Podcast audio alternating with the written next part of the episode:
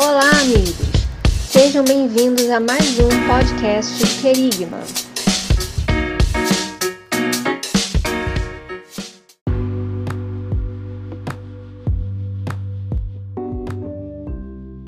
Fala galera, estamos em mais um podcast do Querigma, o nosso Querigma Cast, dessa vez para falar sobre um tema maravilhoso que é o castigo que nos traz a paz. Nós estamos na série Fundamentos. Se você não ouviu o primeiro episódio, onde a gente fala sobre o homem, por favor, pause agora esse episódio e ouça o anterior, porque com certeza isso trará, trará um ganho de conhecimento muito bom e é sempre melhor para a gente quando a gente acompanha uma série, quando a gente chega a um entendimento através de um caminho. Então, mais uma vez nós estamos aqui e felizes, alegres por contar com a sua presença. Antes de mais nada, nós queremos agradecer a você que nos ouve, a você que tem nos acompanhado, a você que acompanha o Querigma nas redes sociais, seja nas plataformas digitais de áudio como Deezer, Amazon Music, Spotify, Google Podcast e outras, e também no Instagram e no YouTube, onde nós temos muitos vídeos dos nossos podcasts e tem tá para vir muita coisa boa por aí, é só aguardar que com certeza muitos outros conteúdos abençoadores surgirão. Nós agradecemos demais a vocês, muito obrigado mesmo por nos acompanharem. E aproveitamos para pedir que desde já você curta, comente e compartilhe os conteúdos do Querigma nas redes sociais, porque nós precisamos demais disso. O alcance aumenta. Nós sabemos que as redes sociais possuem algoritmos, então, à medida em que a gente deixa lá o like, deixa lá o comentário, aquilo é impulsionado e mais pessoas são alcançadas com esse conteúdo. Bem, eu me chamo Tailan Castro e estou aqui mais uma vez com meu amigo Alex Chagas, que me dá o prazer da sua companhia. Fala aí, Alex, tudo bem, meu amigo? Fala, meus amigos, ouvintes do Querigma Cash, aí, Tailan Castro. Pô, já tava com saudade de vocês, cara. A gente passa muito tempo aí longe, né? Uma vez por semana. É. Eu sinto saudade, cara, sinto falta. Então, é, um abraço aí a todos, sejam bem-vindos novamente. Vamos lá, vamos, vamos para cima aí. Maravilha, Alex. É isso aí. Vamos para cima. E falando sobre fundamentos aqui nessa série, que tem alguns episódios falando sobre esse tema, né? Os fundamentos da fé, fundamentos da fé cristã. Agora a gente está falando sobre o castigo que nos traz a paz. Mas tem algo que a gente pode falar é, antes de entrar propriamente nas questões e nos aprofundarmos um pouco mais no tema, né, Alex? Que é sobre um panorama geral, até para refutar alguns argumentos acerca da obra de Cristo, desse sacrifício, desse castigo que nos traz a paz e sobre a pessoa de Jesus. Não é isso, Alex? É, isso sim, é isso sim. Porque nós ouvimos algumas vezes alguém questionar que se Jesus é Deus ou não é. Né? Então existem algumas algumas seitas que vão afirmar que Jesus não é Deus. Porém, a Bíblia está, o Novo Testamento, a Bíblia inteira está recheada de indícios de que Jesus não é, ele é muito Deus, né? Então, por exemplo, assim, se nós falarmos das profecias messiânicas que foram cumpridas por Jesus, existe uma, uma ciência chamada probabilidade, né? Probabilidade estatística. E aí, dentro dessa, dessa, desse ramo de, de estudo científico, é, nós podemos entender e perceber que as chances de qualquer ser humano cumprir pelo menos oito profecias, incluindo a crucifixão, né, é claro, é de 10 elevado a 17 potência. Então guarda esse, esse dado aí. As chances de algum ser humano, ah, dos dias de Jesus até os dias de hoje, cumprir pelo menos oito profecias contidas no, no Antigo Testamento incluindo a crucifixão de Jesus, é de 10 é, elevado a 17 potência. Oito profecias, tá? E 48 profecias? Bom, a chance é quase zero, quase nula, porque seria aí o equivalente ao 10 elevado à centésima quinquagésima sétima potência. Isso é chance zero, tá? 48 profecias. E só um outro dado curioso aqui, que o número, o número de partículas no universo é estimado em 10 elevado a 18ª potência, tá? Imagina 10 elevado a centésima, quinquagésima sétima potência. O que dizer de 68 profecias do Antigo Testamento? Então, só para você ter uma ideia, muito mais do que 68 profecias do Antigo Testamento foram cumpridas em Jesus. E algumas outras aqui nós podemos citar também, só, só para termos uma ideia, tá? Então, por exemplo, nós temos uma profecia de que Jesus seria precedido por um mensageiro. Isso está lá em Isaías 40, versículo 3, que diz: Voz do que clama no deserto, preparai o caminho do Senhor, endireitai no ermo a vereda do nosso Deus. O que foi cumprido lá em Mateus, capítulo 3, versículo 1, 1, 2 e 3, vai dizer: Naqueles dias apareceu João Batista pregando no deserto da Judéia e dizendo: Arrependei-vos, porque é chegado o reino de Deus, porque este é o anunciado pelo profeta Isaías, que disse: Voz do que clama no deserto, preparai o caminho do Senhor e endireitai as vossas veredas. Mateus, capítulo 3, do versículo 1 ao versículo 3. Outro também que foi cumprido em Jesus foi um nascimento miraculoso. Um texto, o texto profético encontra-se lá em Isaías 7,14, que vai dizer: Portanto, o mesmo Senhor vos dará um sinal: eis que uma virgem conceberá e dará à luz a um filho, e será o seu nome Emanuel, que significa Deus conosco, né? Essa profecia é cumprida lá em Lucas 1, do 30 ao 32, está escrito: E disse-lhe então o anjo: Maria, não temas, porque achaste graça diante de Deus, e eis que em teu ventre conceberás e dará à luz um filho, e por-lhe-ás o nome de Jesus. Este será grande e será chamado Filho do Altíssimo, o Senhor Deus lhe dará o trono de Davi, seu pai. Então, só para quem não está entendendo o que está acontecendo, Isaías está dizendo que o nome dele será Emanuel, que é Deus conosco. Só que quando chega em Lucas 1,30, o anjo Gabriel fala que o nome será Jesus. Bom, é, são equivalências, tá? Porque Emanuel significa Deus conosco e Yeshua vem do o nome que é o nome em hebraico, né, de Jesus, Yeshua, vem do verbo yachá, que, que é salvar, e Yeshua significa ele ele salva. Então, é, existe uma equivalência. Deus conosco para nos salvar, né? Ele está entre nós para nos, nos salvar. Seria esse, seria essa aqui a ideia do, desses dois textos. Outra profecia cumprida está lá em Miqueias capítulo 5, versículo 2, né? É sobre o nascimento de Jesus dessa vez, que está escrito assim: E tu, Belém Efrata, posto que pequena entre milhares de Judá, de ti me sairá o que será senhor em Israel e cujas origens são desde os tempos antigos, desde os dias da eternidade. Tá? Esse é um outro texto aí que indica mais uma profecia cumprida em Jesus. Sabemos que Jesus ele nasce em Belém, como está escrito lá em Marcos capítulo 5, versículo 2.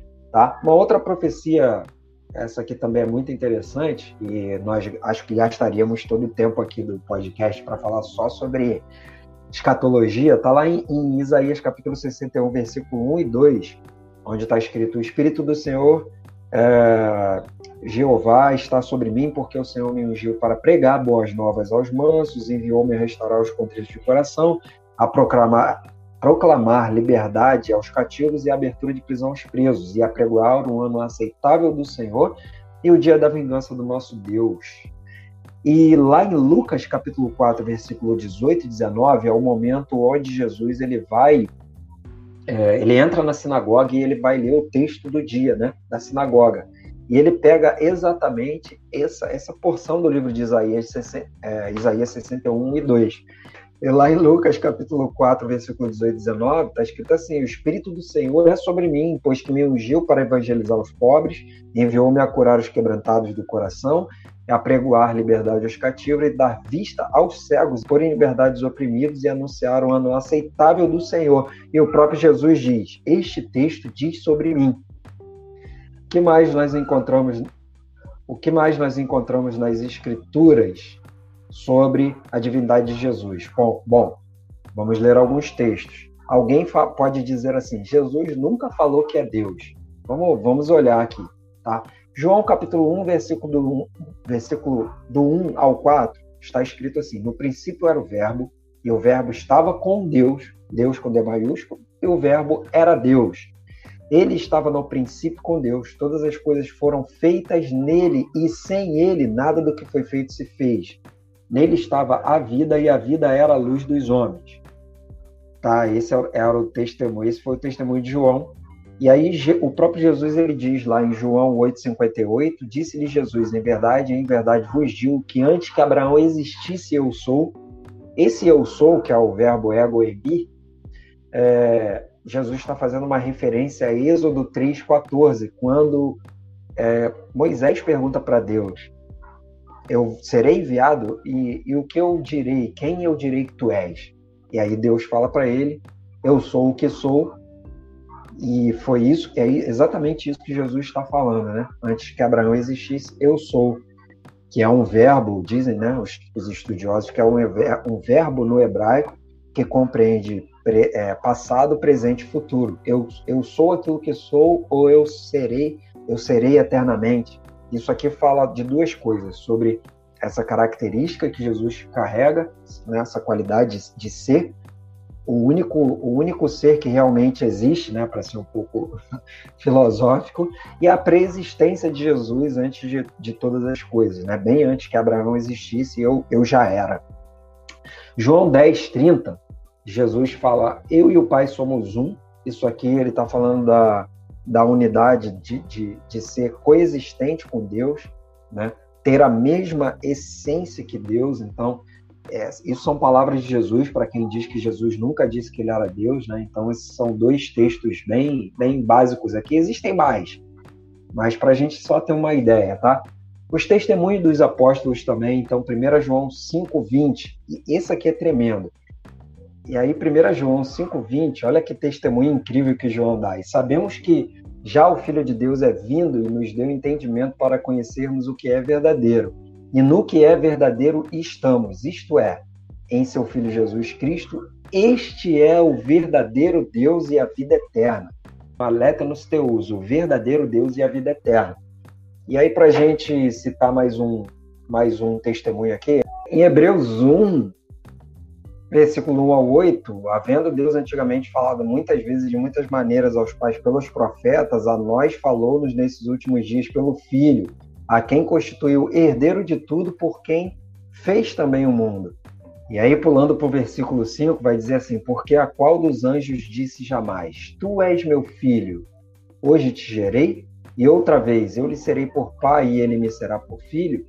E quando outra vez introduziu no mundo o primogênito, diz: E todos os anjos de Deus o adorem. O quanto aos anjos diz: O que de seus anjos faz ventos e de seus ministros labaredas de fogo. Mas do filho diz: Ó Deus, o teu trono subsiste pelos séculos dos séculos. Cetro de equidade é o cetro do teu reino, entendeu? Então, olha o testemunho. Ó Deus, teu trono subsiste pelos séculos dos séculos. Lá em Colossenses, para a gente fechar aqui esse, esse, esse ponto, lá em Colossenses 1,15, vai dizer: o qual é a, a imagem do Deus invisível, o primogênito de toda a criação. Então, existem muitos outros versículos, mas só alguns aqui para nós citarmos, Tailã, dizendo e provando e comprovando de que sim, Jesus ele, ele é Deus, amigo. É isso, Jesus é Deus. E quem argumenta contrariamente a isso, argumenta contrariamente a Deus. Porque, seja através das escrituras, seja através de vários outros registros com base nas escrituras, né? vários manuscritos, enfim, várias citações através de grandes teólogos e filósofos, homens aí que tiveram a sua contribuição na história, vê-se que de fato, Jesus é Deus. E a gente tem N provas disso. Uma coisa muito importante é lembrar também, reforçar, com base em tudo que você disse, Alex, Jesus é comprovado historicamente. Tem gente que acha que não, mas Jesus é comprovado historicamente, é muito interessante a gente reforçar isso aí, como você bem disse, já, já, já citou muita coisa em relação a isso. E aí, Alex, é o seguinte, a gente parte aqui para uma primeira questão dentro desse assunto, a gente está falando sobre o castigo que nos traz a paz dentro da série Fundamentos, que é uma série que a gente está tendo um prazer inenarrável de gravar, porque nós sabemos da importância dos fundamentos para a nossa fé, sabemos da importância de não só desenvolvermos, mas de preservarmos os fundamentos e sempre adubarmos, como se fosse ali uma, uma árvore, né, Alex? Como se fosse algo ali que você está sempre adubando, onde você está sempre cuidando, onde você está sempre voltando. Muitas vezes o que acontece é que os estudiosos e o, o cristão comum, quando ele para em algum momento para estudar a palavra de Deus e ele começa a fazer isso com constância e aí, enfim, a sua caminhada vai seguindo o seu curso, muitas vezes as pessoas elas vão querendo saber de questões que são secundárias, enfim, muitas coisas que são desdobramentos. E aí você tem várias linhas teológicas, várias linhas de pensamento, mas focar nos fundamentos ou, ou voltar aos fundamentos constantemente, de maneira cíclica, é muito importante. E o Querigma tem essa preocupação, inclusive com você que está nos ouvindo, é, principalmente se você ainda não é cristão, se você é uma pessoa que está no início da sua caminhada com Cristo, é muito importante falar sobre os fundamentos sempre. Alex, a pergunta é a seguinte que eu tenho para fazer para nós, vou colocar aqui na mesa essa pergunta. O que compreende a obra da cruz do Calvário? A obra da cruz do Calvário, Alex, é, já aqui dando a minha contribuição, ela tem por objetivo, por objetivo, fazer o quê? Fazer com que o homem, né, ela, ela permitiu o que Cristo realizou na cruz, foi capaz de, de satisfazer uma demanda imanente da divindade, da santidade de Deus. Por quê? Era necessário que fosse suprida uma, uma ausência de algo. ausência do quê? daquilo que existia no início. Quando Deus criou Adão, existia uma, uma, uma aliança, existia uma, uma, uma, conexão. Poxa, a gente vê Gênesis falando sobre é, Adão andando com Deus. Era uma intimidade, era uma conexão extremamente forte é, é, e, e perfeita. Isso foi quebrado a partir do momento em que o homem pecou. Adão pecou, então isso foi quebrado. Então, o castigo que nos traz a paz, a obra de Cristo na cruz do Calvário. Para que isso? Ora, é, foi necessário para quê? Para que fosse satisfeita uma demanda de Deus, porque concorda comigo, Alex? Deus, ele é perfeito e justo. Deus não poderia continuar é, é, suprindo o homem, né, satisfazendo o homem de uma maneira plena, perfeita, se houve a quebra de uma aliança. Se houve, se houve, a, se houve a desobediência. Deus ele estaria sendo injusto. Então, isso até seria algo, daria algum tipo, né, só aqui para ilustrar, de legalidade ao próprio Satanás, que é inimigo, opositor direto de Deus e da humanidade, do homem. Então, o que, que acontece? A partir do momento que o homem peca, existe uma demanda a ser suprida. Deus ele é justo. Então, opa, houve a quebra de, uma aliança, houve uma desobediência. O que pode ser feito para que eh, o homem tenha a possibilidade de novamente andar com Deus de uma maneira 100% plena, é, plena, né? 100% plena, estou sendo redundante, mas de uma maneira plena, perfeita, como acontecia nos dias de Adão. Então, era isso, é, é, é, existia essa necessidade, né, o suprimento dessa, dessa demanda, e, e, e, tinha outra questão também, que, era, que é importante a gente destacar, que é a remoção de um obstáculo na mente do próprio Deus para que ele fizesse o quê? Para que ele perdoasse e restaurasse o homem. Porque eu pensa comigo, Alex, Deus, ele sendo perfeito, sendo justo e amando o homem, caramba, ele, ele, ele mesmo, né, ter se sentido numa, numa situação assim bem, bem difícil. Falando, eu estou pensando aqui segundo a lógica humana, né? A gente sempre conjecturando com base naquilo que a gente pensa. É claro que é impossível per, perscrutar os pensamentos de Deus e decifrar tudo que Deus pensa e como ele age. Mas Qual era a situação? Deus precisava perdoar o homem e restaurá-lo. Ponto. Ele amava o homem, ele ama o homem, aliás, né? E, e ele, a, a, sua criação. E aí o que, que ele precisa, precisava fazer? Pô, eu tenho que encontrar uma maneira de que na minha mente eu resolva isso, de que isso seja solucionado. Qual era a forma? Através desse sacrifício, através dessa obra, que é alvo agora aqui da nossa, da nossa atenção e do, da nossa explicação para que tenhamos aí reforçado em nós o entendimento e para aquele que ainda nunca ouviu falar sobre isso, talvez seja o seu caso, você que nos ouve agora, nunca tenha ouvido sobre essa necessidade. Poxa, mas por que Jesus morreu na cruz? Para quê? Qual, qual o sentido disso? Né? O, o que é isso? A, a, o castigo que nos traz a paz.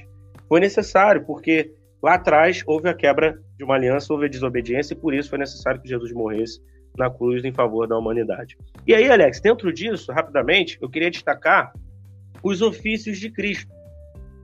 Né? Além dessa morte, além do ofício aí, já falando do ofício sacerdotal, ele tinha um ofício profético, você citou muito bem o Lucas 4, né?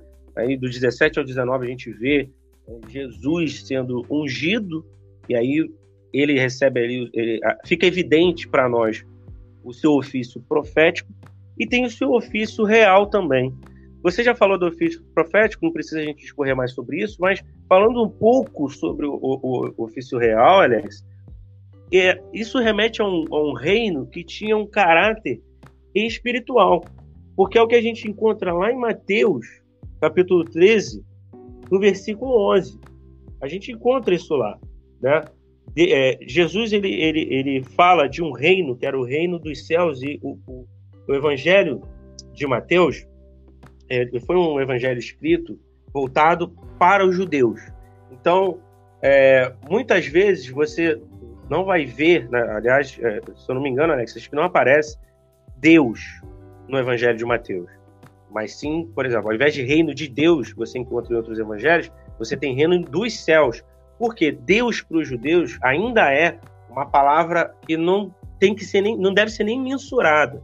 Eles consideram ela tão sagrada que ela não tem que ser mensurada. Então, o cuidado é, do, do, escritor aqui do Evangelho de Mateus foi nesse sentido, porque esse evangelho tinha o objetivo de alcançar os judeus. Então, se fala reino dos céus. E em Mateus 13, lá no verso 11, eu vou ler, diz o seguinte: Ele respondendo disse-lhes: Porque a vós é dado conhecer os mistérios do reino dos céus, mas a eles não lhes, lhes é dado. Né? Ele está falando aqui da parábola do semeador, quando Jesus está explicando, os discípulos questionam, né? Senhor, mas é, é, por que lhes falas por parábolas? Por que o senhor fala por parábolas? Aí Jesus ele, ele explica isso. E falando sobre é, os ofícios de Cristo, o ofício real ele tem é, é, é, ele remete a esse, esse reino que é de caráter espiritual. E interessante também, Alex, é que é um reino do presente e do futuro. É um reino que acontece agora, é um reino que se estende pela eternidade. E muito interessante, Alex, a gente brifar a questão, da, voltando ao, ao, ao, ofício sacerdotal, Jesus enquanto sacerdote, né? Rei, profeta, sacerdote, três ofícios, agora falando do sacrifício do, do, de Jesus como sacerdote, do ofício sacerdotal. No Antigo Testamento, você encontra o quê? Né? É recheado ali, tem muitas, é, muitas referências bíblicas que evidenciam isso.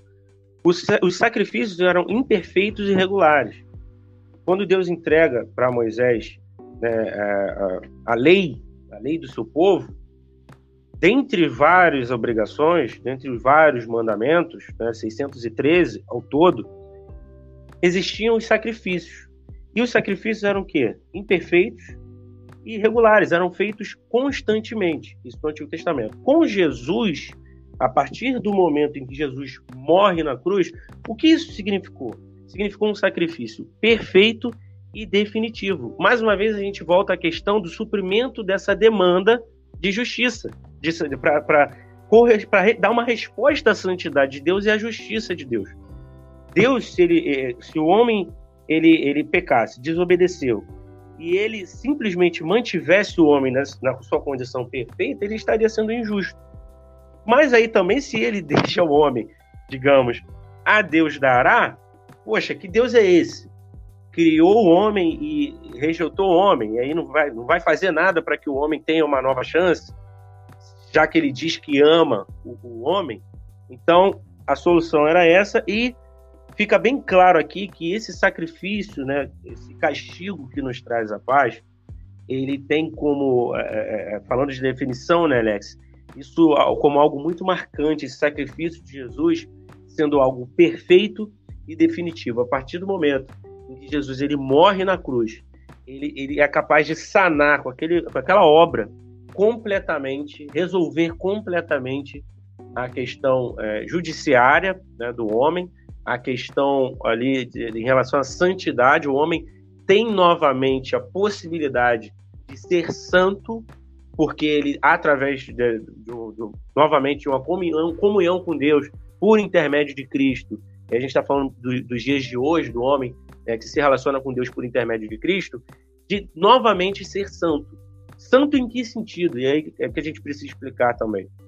De ser santificado, de ter um caráter santo, um estado de santidade, uma, uma, uma mente que está voltada para a santidade e não mais para o pecado.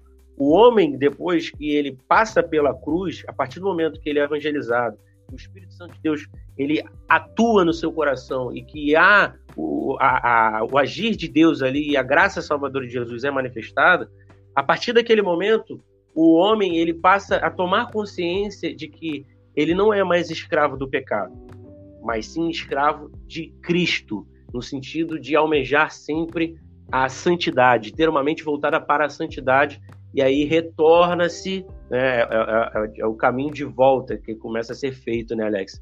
Para o início, para onde Adão ele caminhava com Deus e ele tinha a sua comunhão muito bem firmada e era, era perfeito, né? Assim como é perfeita a justiça e a santidade de Deus, não é isso, Alex? Isso, isso. E é legal a gente pensar que o universo ele foi feito segundo algumas leis básicas, né? Leis universais. Espirituais também, claro. Estou falando nesse sentido, não agora não de, de, de, leis científicas, né? Mas o universo inteiro é regido por leis. E a gente consegue rastrear isso em algumas, alguns trechos das escrituras, por exemplo, Ezequiel 18, 4, vai dizer que a alma que pecar, essa morrerá. Ezequiel 18, 4 e 18, 20. A alma que pecar, essa morrerá. É o que diz em Romanos capítulo 6, versículo 23, quando Paulo fala que o salário do pecado é, é a morte. E aí uma pessoa pode falar assim, mas, mas eu não, não nunca roubei ninguém, nunca assassinei ninguém, né? nunca fiz nada de muito grave. Porém, é, eu posso fazer uma pergunta. Você já contou uma, uma mentirinha assim, bem pequenininha, alguma vez?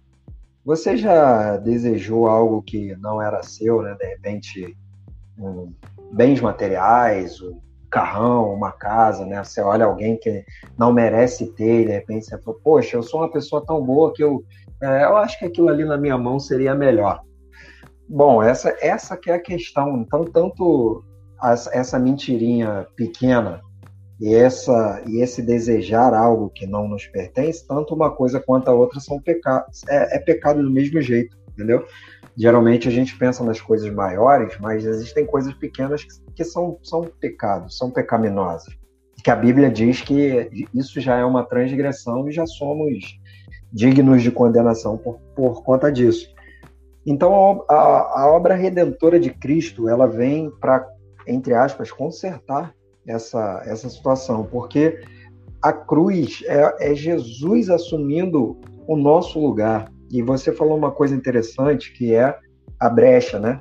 A brecha que nós damos, a legalidade que nós damos. Então, só para fazer o link com episódio passado, nós falamos que o homem foi projetado para ser imagem e semelhança de Deus e governar sobre todas as coisas, mas com o pecado ele passa a ser governado por, por pelos seus desejos e, e, e paixões. E como não existe vácuo de poder no mundo, se o homem foi feito para governar a terra, ele não está governando, então outra, outra, outro ser está governando no lugar do homem.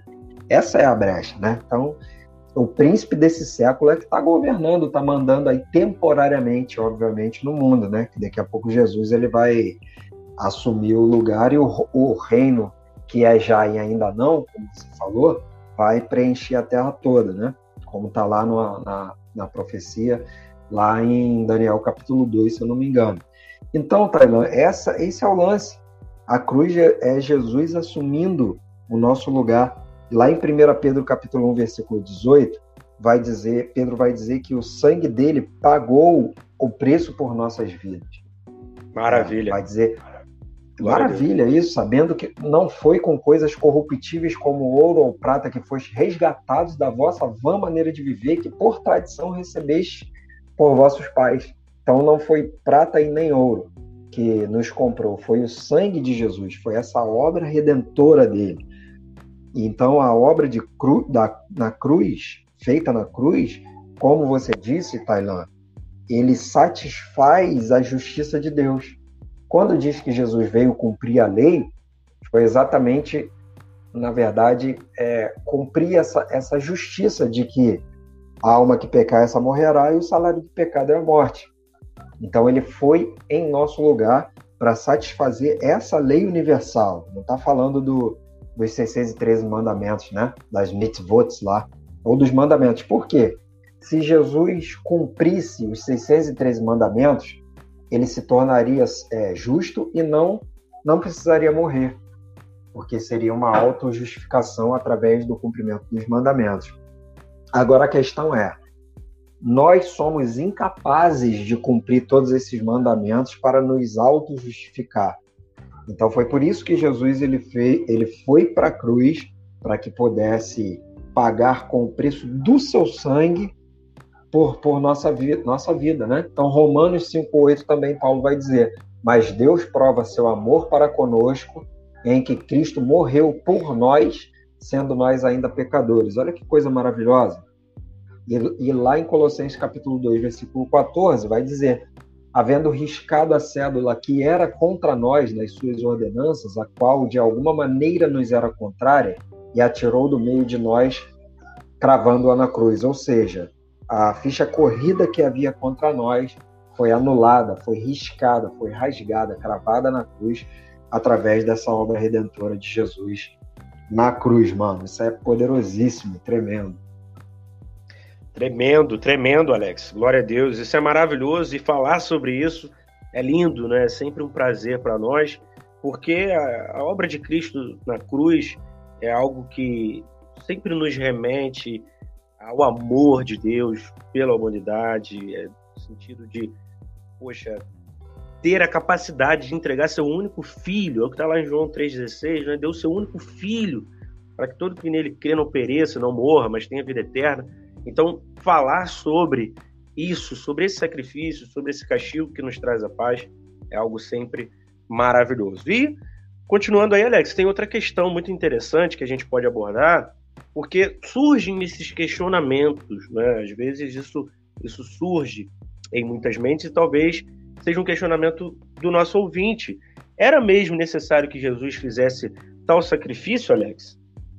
Era, era necessário sim, porque o, também olhando alguns textos aqui, em 1 Coríntios capítulo 15, versículo 21, vai dizer que a morte veio através de um homem. Então, como você bem disse, a desobediência que trouxe toda essa desconfiguração do universo inteiro, não foi só o homem que, que foi desconfigurado, mas todo o universo, a morte veio através dessa desobediência de Adão. E aí era natural de que a vida também uh, viesse através de um outro homem, de um segundo homem. E que o que é legal e curioso nessa história é que tanto Adão quanto, quanto Jesus é, são os dois são filhos de Deus, né? São tidos como filhos de Deus.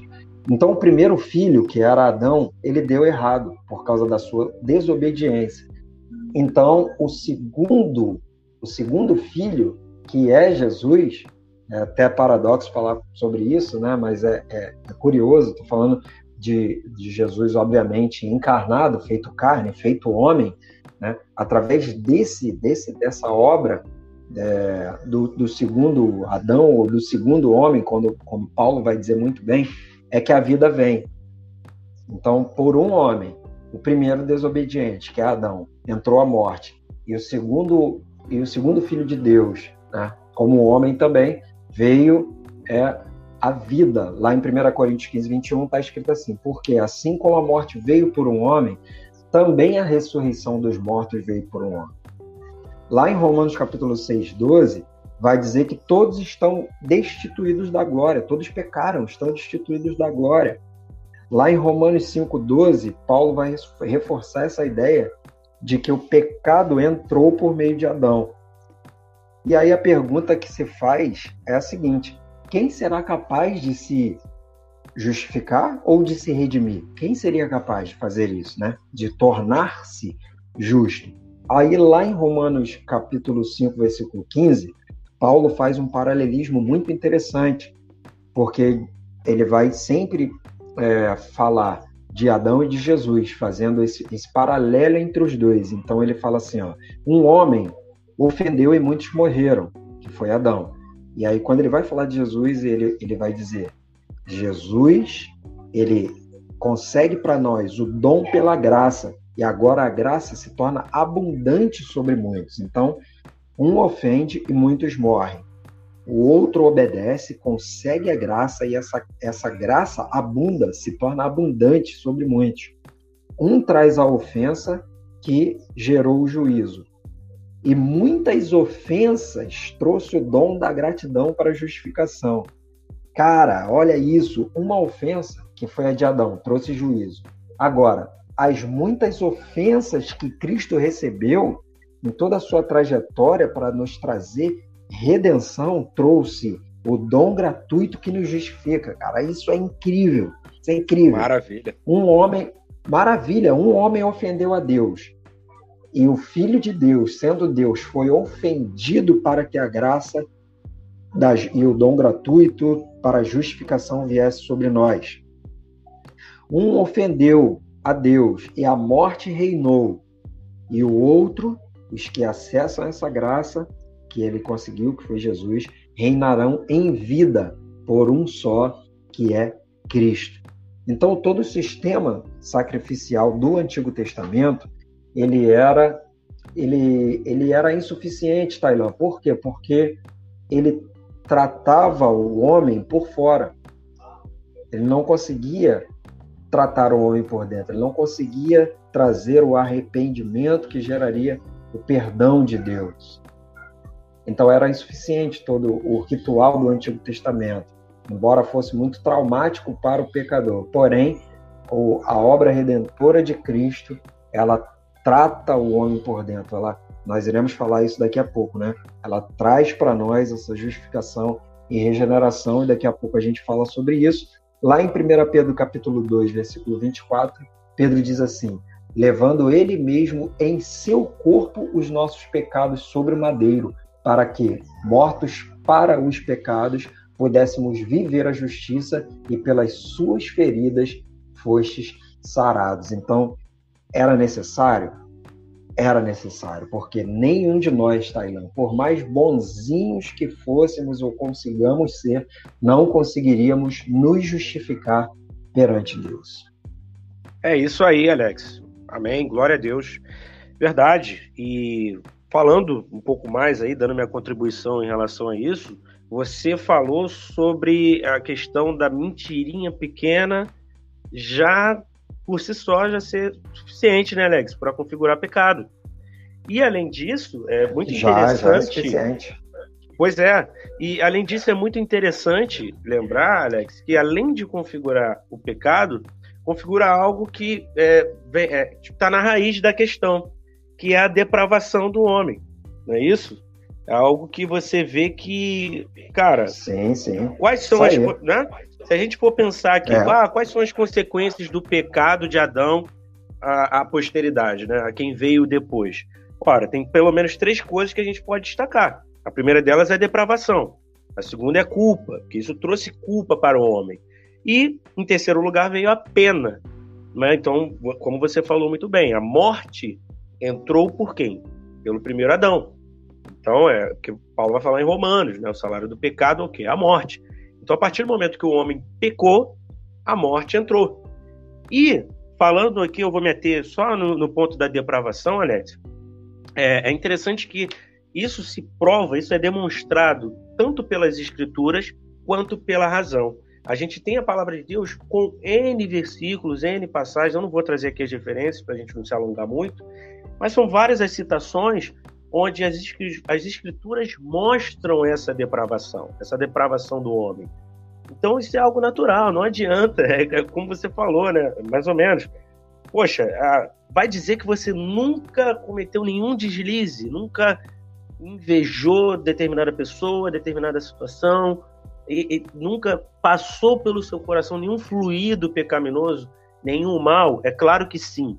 Isso é demonstrado nas escrituras, isso é demonstrado através da nossa própria razão, porque quando nós fazemos um exame de consciência, quando somos questionados é, de maneira é, muito lógica, de maneira muito racional, isso é evidenciado na mente de cada um de nós, Alex. E o que acontece é que a partir de então, né, quais são as consequências? A gente pode citar aí a falta de retidão original, algo que existia lá atrás, porque caminhando em retidão, Adão caminhava com Deus. Então a retidão né, é, é, original, aquela questão de, de ser plenamente santo, perfeito, isso se perdeu. Então as consequências são a falta dessa retidão original, a falta de um santo sentimento para com Deus. Você vê que muitas pessoas, na verdade, não têm um santo sentimento para, para com Deus. O que existe é algo pejorativo. Já visto muitas pessoas aí que fazem oposição a Deus declaradamente, né? Se dizem anti-Deus ou, ou ateias. Então não existe um sentimento santo para com Deus. As pessoas acham que ah, Deus é uma piada, Deus é uma invenção do homem, Deus é algo que o homem criou para suprir suas necessidades emocionais. O homem se sentia sozinho, o homem sempre que está triste, procurando algum tipo de esperança, ele criou essa imagem de um Deus e aí através disso ele se satisfaz. Não, não é isso. Isso é mentira, porque já, já existiu, né? E existe para aqueles que estão em Cristo um sentimento santo de Deus. Existiu com Adão e existe para aqueles que são é, é, regenerados, restaurados por Cristo, Alex. E além disso, só tem a questão. Pode falar, fica à vontade, Alex. Não, só a questão dentro disso aí que você falou, né, de inventar Deus. É, eu quero desafiar quem pensa aí fazer só uma, uma fazer um exercício, né? Faz assim, ó, pensa em algo que não existe. Pensa em algo que não existe. Cria algum ser inexistente, assim, vai montando algumas peças, é, algumas partes, né? E se você perceber, daqui a poucos segundos, essa mesma imagem que você montou não existe mais. Não vai existir, você não vai conseguir é, sustentar esse, esse, esse pensamento, né? Porque é algo inventado. Agora, Deus, a, o pensamento sobre Deus, ele persiste por séculos e séculos. Então, até de, dessa, através desse, desse raciocínio lógico, que é lógico, né? Deus ele não é impossível Deus ser uma invenção humana. Verdade, Alex, verdade. E você falando agora sobre essa questão uh, do, do, perpetuar dessa verdade, né? Eu lembro da questão do testemunho. Certa vez, o pastor Rodrigo Silva, muito conhecido, arqueólogo, ele estava no programa do Jô Soares e ele citou que ele disse o seguinte: olha, se fosse uma mentira, a, a, a, ascensão de Jesus, a ressurreição de Cristo, né? Falando aqui de ressurreição agora, isso não, chegaria até 2021.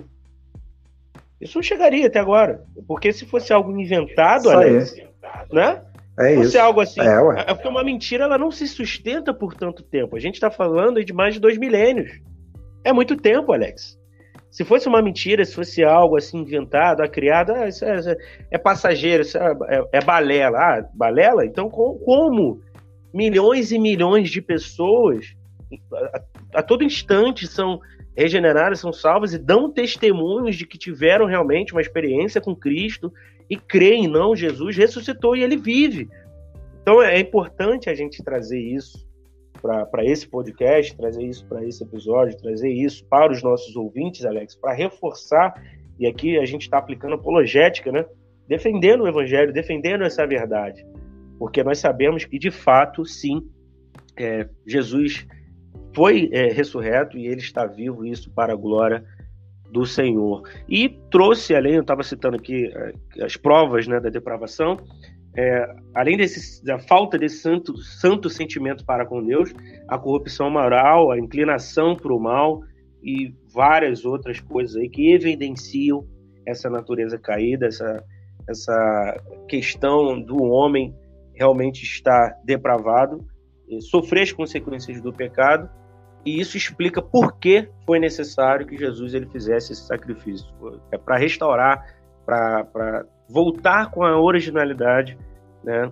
dar um caminho, dar oportunidade para o homem, a possibilidade do homem fazer o caminho de volta para Deus para ser na glória perfeito, assim como o primeiro homem foi.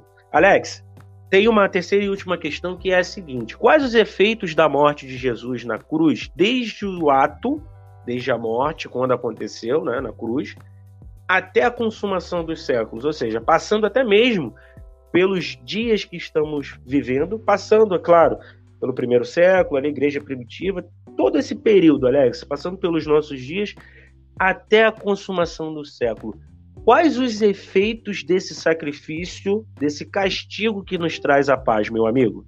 Isso é interessante, isso é maravilhoso, porque lá em Hebreus capítulo 4, versículo 14, Taylor, o texto vai dizer que Jesus, como sumo sacerdote, nos deu acesso novamente ao Pai.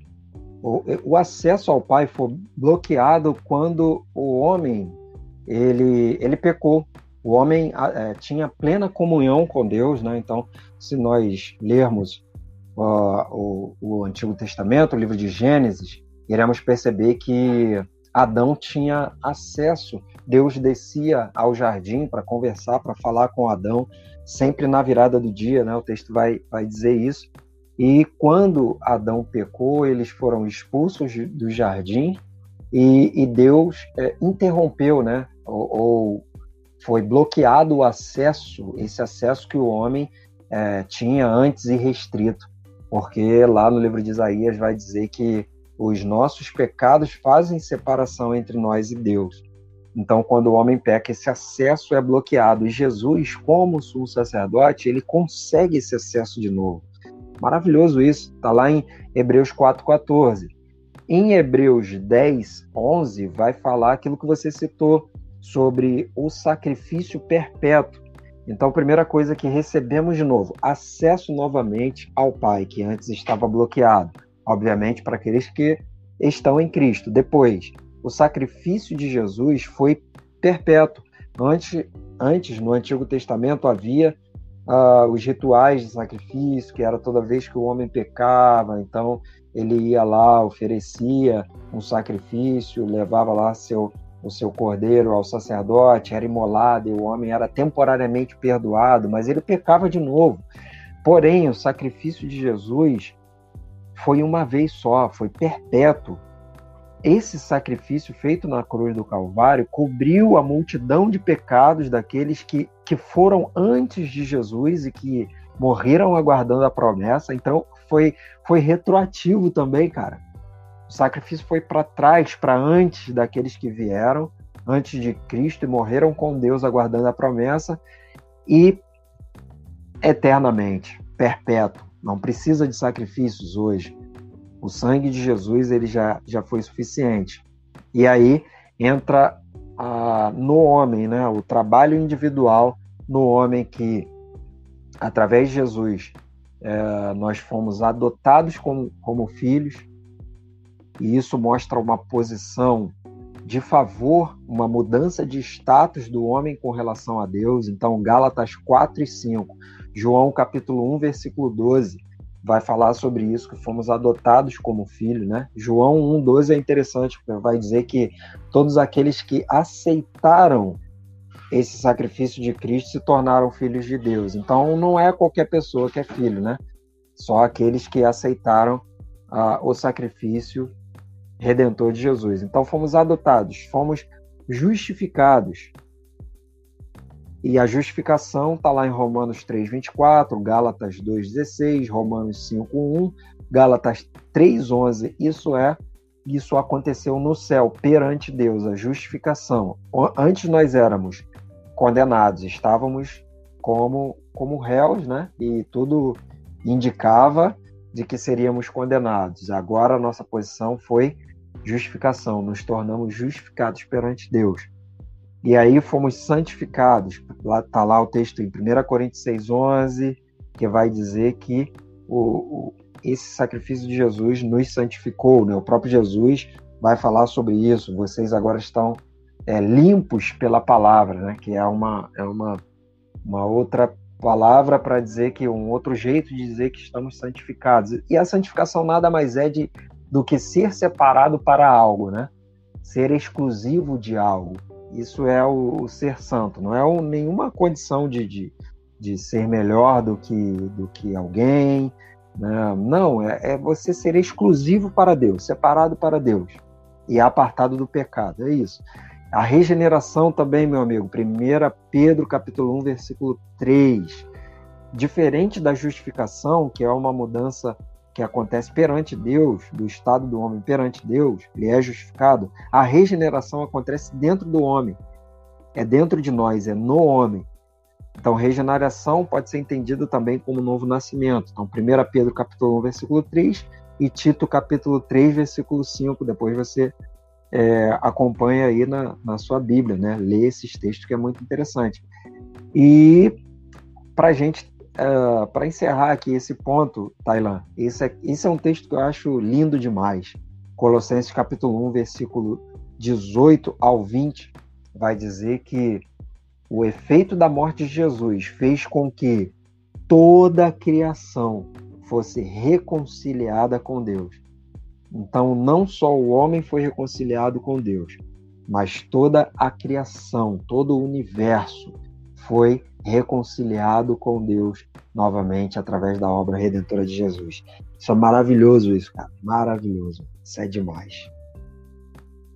Glória a Deus, maravilha, Alex. É sempre maravilhoso, né? Falar de Jesus, falar do que ele fez, falar do que ele ainda faz, enfim, cara. Tá sendo maravilhoso essa, acompanhar essa série, é, fazer essa série aqui com vocês, né, sobre fundamentos e já falamos do homem, agora falando sobre o castigo que nos traz a paz, a obra de Cristo na cruz do Calvário, é maravilhoso. E dando aqui uma contribuição, Alex, é, o que acontece é que o véu do templo ele se rasgou ao meio, do meio abaixo, não é isso? E isso só, só isso né, já é motivo de exaltação, de, de, de glória é, e a partir disso a gente tem é, questões que surgem, né? A união com Cristo, né? Isso, isso é retomado, é, é, é, possível essa união com Cristo através desse sacrifício. A regeneração, que você já falou muito bem, a conversão que tem como dois pilares arrependimento e fé, né? O homem é, convertido, ele se arrepende porque toma consciência do seu pecado, ele enxerga ali, caramba, eu me arrependo porque de fato entendo que eu sou pecador, eu preciso de salvação. E a salvação vem pela fé. E aí o segundo pilar, o segundo ponto aí é a fé. E acontece a justificação. O homem ele é justificado. Augustus Strong, é, é, Strong que é um, um filósofo e um teólogo norte-americano, na sua teologia sistemática, ele diz algo muito interessante. Eu separei aqui, gostaria de ler rapidamente, Alex, que é o seguinte: a definição de justificação é o quê? é o ato judicial pelo qual, por causa de Cristo, a quem o pecador está unido pela fé, Deus declara que o pecador não mais está exposto à pena da lei, mas restaurado ao seu favor, ou, dando uma outra definição, né, uma definição alternativa, como ele coloca aqui, de que se exclui toda a metáfora. Justificação é o reverso da atitude de Deus para com o pecador, por causa da nova relação deste com Cristo. E aí ele finaliza dizendo: Deus condenou, ele agora absolve ele repeliu, agora admite favorecê-lo. É isso. Então a gente pode é, até finalizar já com isso, né, Alex? Você frisou muito bem uh, essa questão do, do que é ser santo. Ser santo, como você disse, é isso, é ser separado para Deus e apartado do pecado. E aí, quando a gente vê aqui falando sobre a justificação, a gente vê mais uma evidência disso, né? Chegando na solução assim é, é, perfeita desse efeito. A gente está falando sobre os efeitos da morte de Jesus na cruz, desde a consumação até o que ainda virá, até onde Deus permitir que os dias sejam contados, né? É isso. É, é, é os efeitos são, caramba, de novo, o homem tem a possibilidade, a oportunidade de andar com Deus, de ser íntimo de Deus, de ser separado para Deus, ser apartado do pecado, viver uma vida de santidade, uma vida que, de fato, glorifique o Senhor. Alex, estamos chegando ao fim de mais um podcast. Por mim, eu não sairia daqui. Se eu pudesse, ficava o quê? Mais umas 5 horas, Alex? 10 horas? Pô, top demais, hein? É, por aí. Eu acho que não seria suficiente, Poxa. não. Acho que 10 horas seria não, pouco não, aí, cara. Não é suficiente. Para falar dele nunca é, nunca é demais. Falar de Jesus, cara, é, é assim, é de tirar o fôlego. É sempre lindo, é sempre maravilhoso, Alex. E então já aproveita aí, Alex, para mandar um abraço para todo mundo que nos ouve, para quem nos acompanha. Estou sabendo que tem gente dos Estados Unidos, muitas pessoas dos Estados Unidos que nos acompanham e de outros países, né, Alex? Manda um abraço para essa galera aí, fala alguma coisa para esse pessoal que nos acompanha, Alex. É, sim, eu quero mandar um abraço para você dos Estados Unidos, eu quero mandar um abraço para você do Japão também, que nos, que nos ouve, nos acompanha. Muito obrigado mesmo, nos sentimos muito honrados de tê-los conosco aqui, né? Não, não sei se de repente pode ser que sejam comunidades de brasileiros por lá. Então, obrigado e que Deus continue abençoando vocês aí. Se quiser entrar em contato conosco, pode nos mandar um, um e-mail ou um inbox lá no Insta. Fique à vontade aí para interagir conosco. Você também aqui do Brasil, né? Se quiser sugerir algo, contar algum testemunho para nós, e nos dar um feedback de, de algo aí, é, será um prazer imenso. Um abraço para vocês aí, fiquem todos com Deus. Deus abençoe a todos. Amém, Alex. Mas antes de encerrar rapidinho, qual a dica prática aí que você deixa para essa galera acerca desse castigo? Existe alguma resposta a ser dada? O que, que você pode falar brevemente antes da gente encerrar para esse pessoal que nos ouve, Alex? A, a, o lance é o seguinte, cara. Deus ele está de braços abertos, né? Jesus ele está de braços abertos para cada um de nós. Não há per... não há pecado que não possa ser perdoado. Então, se você não é cristão e, e tem aí o pensamento de que, poxa, mas você não sabe o que eu já fiz, cara, independente do que você já tenha feito, da vida que você tenha vivido ou esteja vivendo, pode ter certeza de que existe um Deus, existe um Pai que quer te abraçar e quer reescrever uma nova história para você. E Ele está esperando você fazer isso. Você pode fazer, inclusive, agora, onde quer que você esteja. Nesse momento aí, você pode dobrar os seus joelhos, ou se não puder, sentado mesmo. Fala com Ele que Ele irá te ouvir. E Ele está disponível para reescrever uma nova história aí para você. Tá bom? Fica com essa palavra aí. Amém. Maravilha, Alex. É isso. E nós desejamos que cada um de vocês que nos ouvem sejam abençoados, que cada vez mais tenham a possibilidade de ter um relacionamento com Deus, um relacionamento sadio, saudável, algo que seja prazeroso, algo que de fato conduza-os a um caminho eterno, a um caminho que traga salvação, traga paz, traga bênçãos e que seja para a glória do nosso Deus. Nós convidamos você para acompanhar o Querigma nas redes sociais. Como eu disse no início, nós estamos na Deezer, no Spotify, Amazon Music, Google Podcast, no Instagram, no YouTube, várias plataformas, várias redes, para que você siga o Querigma, acompanhe o Querigma, se inscreva no nosso canal no YouTube, enfim, faça o que você puder para acompanhar esses conteúdos que nós lançamos na internet para que o Espírito Santo de Deus use como fonte de bênção, como algo, como instrumento abençoador na sua vida, porque antes de alcançar você, tenho certeza que isso já nos alcança. Convido você também para curtir, comentar e compartilhar esses conteúdos aí na internet, no WhatsApp, com os amigos, com a família. Fique à vontade, espalhe aí o Querigma para quem você puder e que na próxima nos encontremos. Tchau, Alex. Um abraço a todos. Esse é o Querigma anunciando a palavra de Deus. Valeu!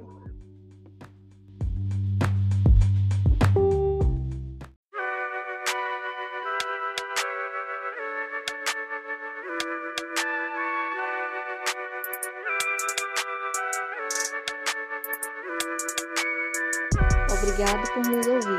Esperamos que este conteúdo abençoe sua vida.